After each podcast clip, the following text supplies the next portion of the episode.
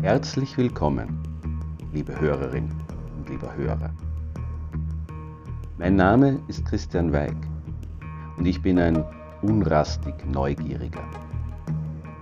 Das ist etwas, das ich in vielen Bereichen meines Daseins ausleben darf.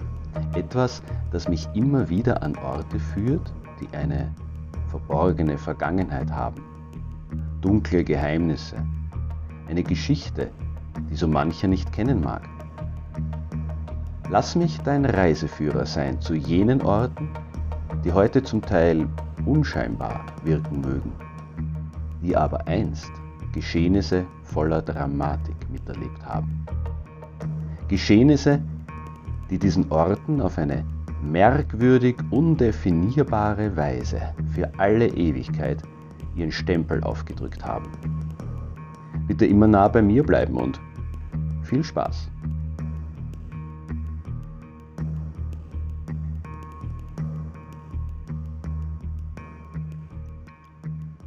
Die Steiermark, das grüne Herz Österreichs. Seit vielen Jahren geistert dieser Slogan durch die diversen Plattformen, auf denen Fremdenverkehrswerbung betrieben wird. Und durchaus. Es lässt sich gut urlauben in der tatsächlich grünen Lieblingsgegend des seligen Erzherzogs Johann.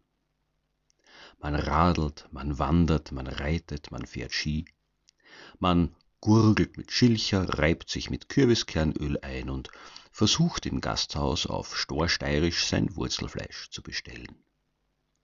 Für viele ist die Steiermark mehr Lebensgefühl als Bundesland. Eine Herzensangelegenheit. Doch auch dieses grüne Herz hat weniger herzige Seiten. Eine davon soll in der vorliegenden Folge näher beleuchtet werden. Reisen wir dazu nach Kindberg und unternehmen wir eine kleine Wanderung.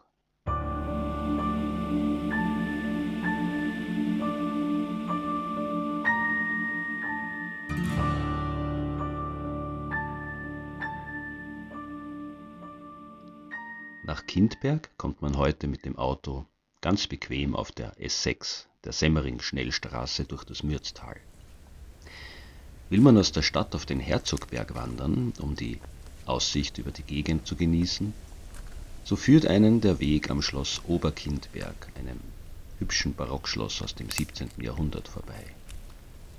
Danach wandert man eine ansteigende Straße bergauf und gelangt nach etwa einer Viertelstunde auf einen Hohlweg, der nach rechts abzweigt.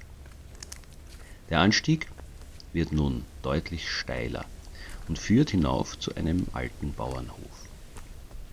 Wo der Hohlweg wieder flacher wird, tritt man auf eine Lichtung, auf der ein hölzerner Bildstock steht.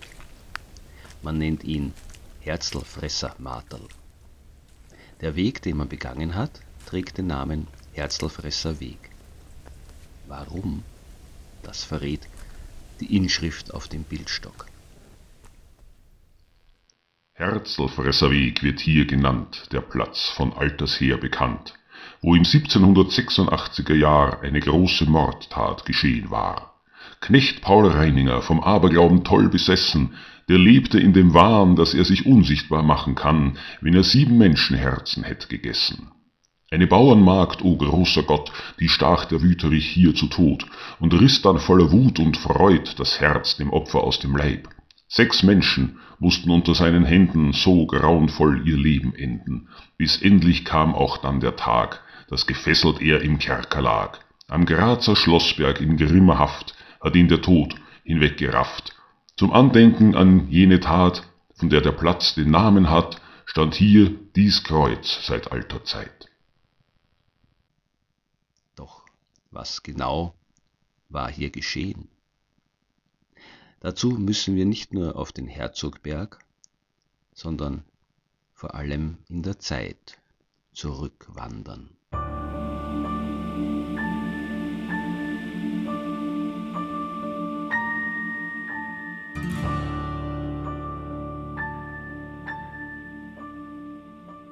Der 15. Jänner 1786 war ein Sonntag Und wie alle guten Christen besuchte auch der 32-jährige Taglöhner Paul Reininger die Messe in Kindberg.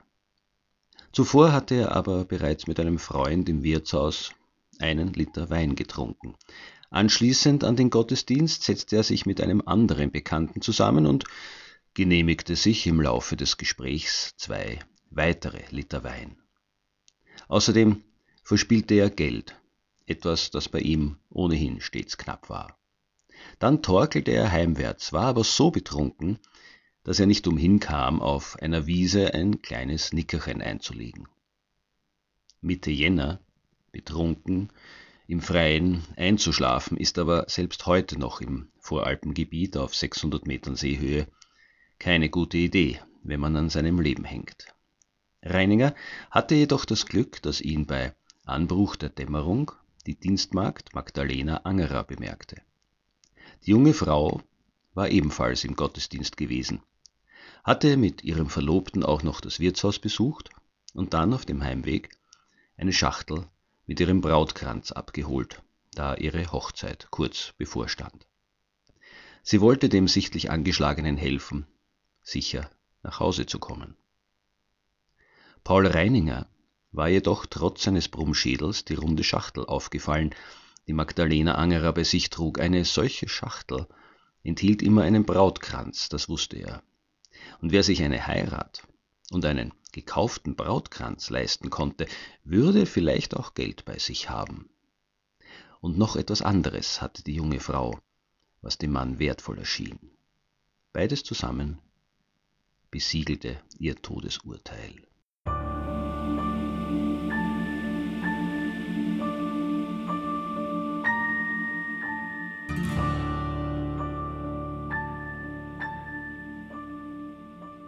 Zwei Wochen lang blieb Magdalena Angerer spurlos verschwunden. Sollte dies mit der bevorstehenden Hochzeit zusammenhängen? Dafür gab es keinen Grund. Es war ein Rätsel für die Kindberger. Bis am 2. Februar einem Bauern, auch auf dem Heimweg von der Kirche, das Geschrei zahlreicher Raben auffiel, die sich offensichtlich um ein delikates Mahl stritten. Als er neugierig näher trat, entdeckte er etwas, was er wohl nie wieder vergessen würde. Vor ihm lag eine entblößte, von den Raben zerhackte und offenbar verstümmelte Frauenleiche. Ihr rechter Arm und ein Teil des linken Beins waren abgetrennt, ebenso ihr Kopf. Der Oberkörper war vom Bauch bis zum Hals aufgeschlitzt und die Eingeweide herausgerissen. Das Herz allerdings fehlte. An den herumliegenden Kleidungsstücken erkannte der Bauer die vermisste Dienstmagd. Welchen Effekt diese Entdeckung auf die Kindberger Bevölkerung gehabt haben muss, kann wohl jeder nachvollziehen, der in einer Kleinstadt lebt. Es wird so manche Verdächtigungen gegeben haben. Aber handfeste Hinweise? Offenbar keine wirklichen. Auch gab es ja keine Tatzeugen. So verwundert es auch nicht, dass es fünf Wochen dauerte, bis zwei Bauern Paul Reininger des Mordes bezichtigten. Ihr Verdacht gründete sich allerdings nur darauf, dass sie seinen lockeren Lebenswandel kannten und dass er genau an jenem Tag, an dem Magdalena Angerer verschwunden war, im Gasthaus ausgiebig getrunken und sein gesamtes Geld verspielt hatte. Auch hätten ihn an diesem Nachmittag mehrere Zeugen in der Gegend liegen gesehen, wo später der Leichnam gefunden wurde.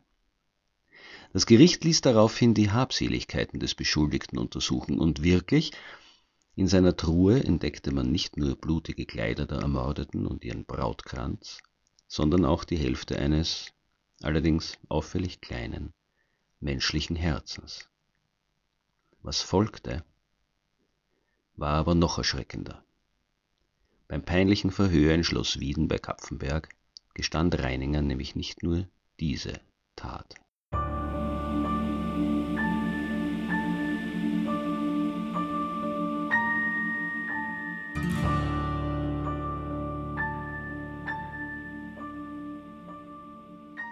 Reininger erzählte, dass er insgesamt sechs Morde begangen habe. Den ersten schon am Fronleichnamstag 1779. Auch damals hatte er in Kindberg nach der Prozession in einigen Gasthäusern gezecht. Auf dem Heimweg traf er Constantia, eine ihm gut bekannte Dienstmagd. Sie hielt ihm vor, dass er erst so spät und so alkoholisiert auf dem Heimweg war. Paul Reininger schaffte es aber, die Frau zu besänftigen und sie sogar zum spontanen Sex im Wald zu überreden. Gleich nach dem Liebesakt jedoch stieß er ihr ein Messer in den Hals. Dann versteckte Reininger die Leiche im Gebüsch und ging, wie geplant, nach Hause.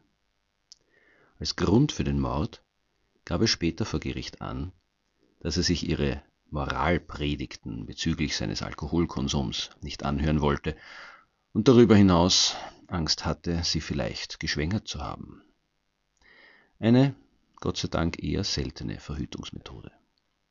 Seinen nächsten Mord verübte er im Jahr 1781 nach einem Faschingsfest, auf dem er nicht nur erneut ausgiebig getrunken, sondern auch wieder einmal sein ganzes Geld verspielt hatte.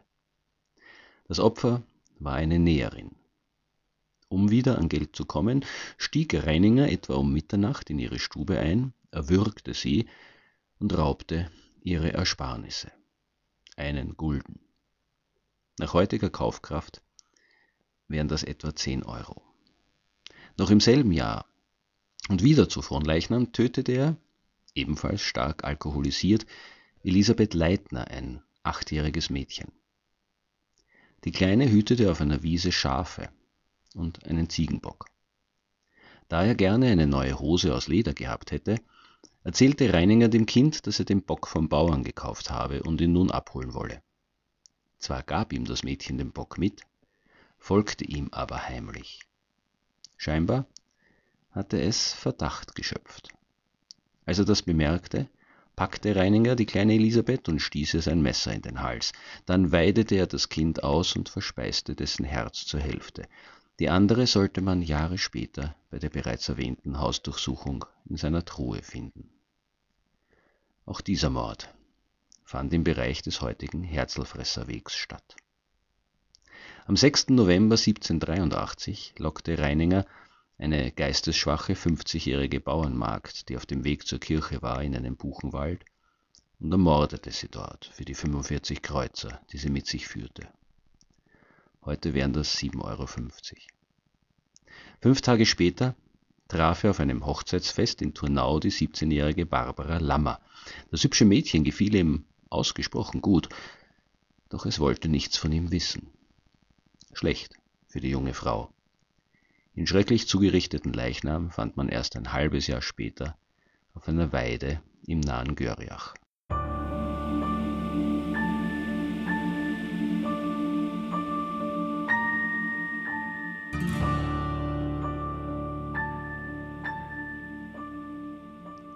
Jeder Mord hatte einen mehr oder minder handfesten Grund.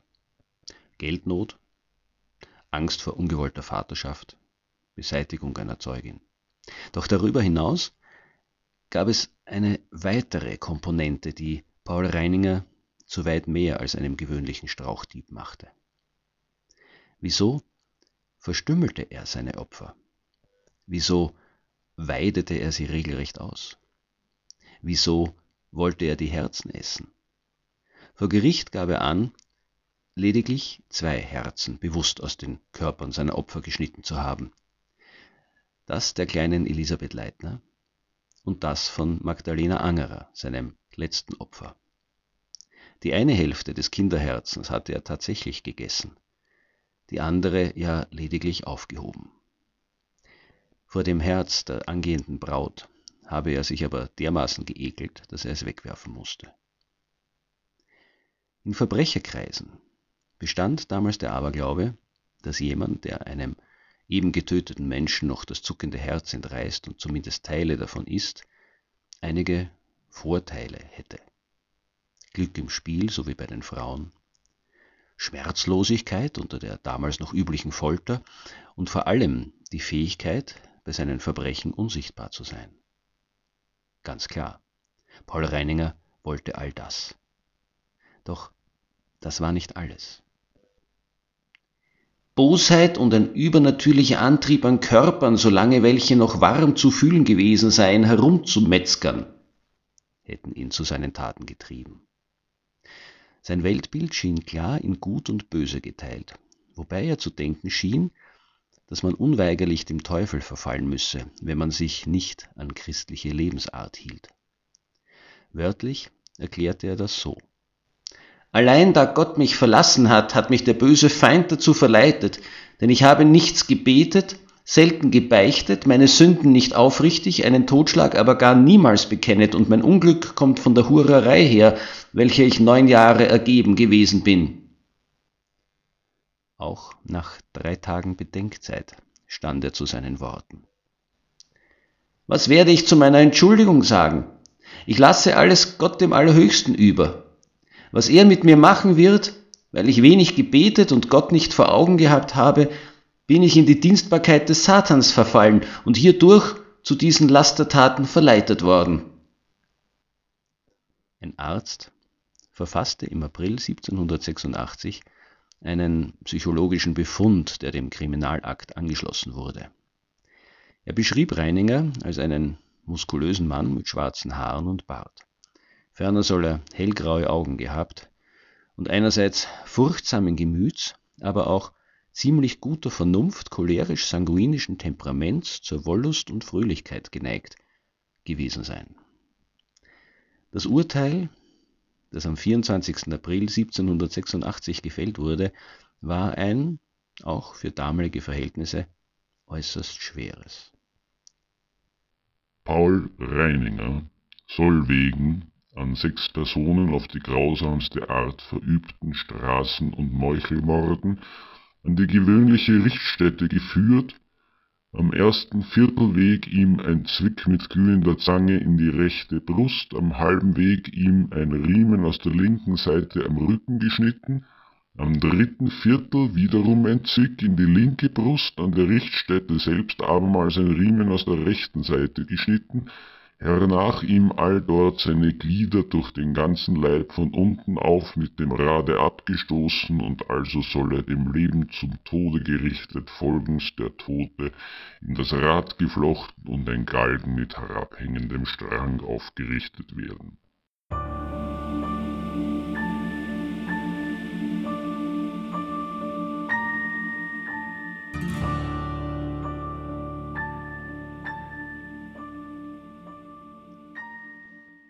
Kaiser selbst, der für seine Reformen bekannte Joseph II., änderte die harte Strafe um und befahl, dass Paul Reininger auf der Richtstätte lediglich mit einem Brandzeichen versehen und dann drei Tage hintereinander 100 Stockhiebe erhalten solle. Dann solle man ihn nach Graz auf den Schlossberg bringen und dort lebenslang anketten. Seine Ernährung dürfe ausschließlich aus Brot und Wasser bestehen und alle drei Monate müsse er vor Publikum 50 Stockhiebe bekommen. Das klang doch gleich. Viel humaner. Im Juli 1786 wurde in Kapfenberg die Strafe an Reininger vollzogen. Der Delinquent schrie dabei den Berichten nach beständig, wurde immer wieder ohnmächtig musste wiederholt zu Bewusstsein gebracht werden, bevor der Scharfrichter weiter auf ihn einprügeln konnte. Am ersten Tag zerbrach man bei dieser Prozedur 14 Stöcke an seinem Körper, am zweiten sechs. Am dritten Tag nahm man bereits vorausschauend nach jeweils zehn Hieben einen neuen Stock. Weil man regelrecht erwartete, dass der Verurteilte diese Tortur nicht überleben würde, stand auch ein Geistlicher bereit. Doch Paul Reininger überlebte vorerst. Am 12. August traf er unter strenger Bewachung in Graz ein. Die ganze Stadt war auf den Beinen, um den berüchtigten Serienmörder zu bestaunen. Er wurde wie geplant in das Verlies des Schlossbergs gebracht. Zweimal noch erhielt er öffentlich Prügel, bis sein Körper nach den bis dahin 400 Stockschlägen aufgab und Reininger am 11. November 1786, elf Monate nach seinem letzten Mord, starb. Bis zuletzt war er fest davon überzeugt, sich unsichtbar machen zu können, da er das halbe Kinderherz gegessen hatte.